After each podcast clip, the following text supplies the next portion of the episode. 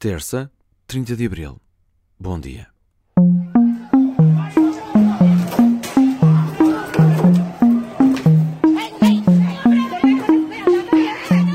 Violentos protestos tomaram conta das ruas da capital das Honduras, Tegucigalpa.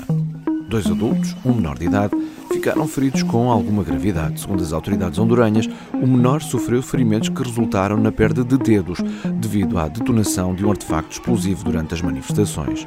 Os adultos, um foi ferido com um tiro, o outro com um golpe de arma branca. Ao que se sabe, estão todos fora de perigo, mas até a diversidade das causas dos ferimentos mostra a confusão instalada na capital das Honduras.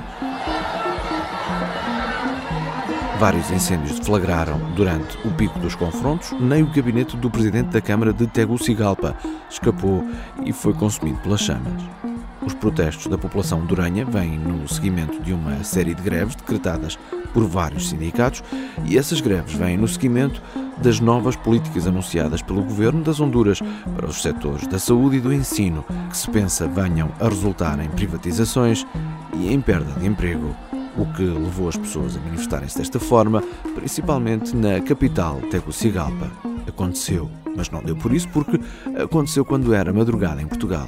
Este é o primeiro podcast do seu dia.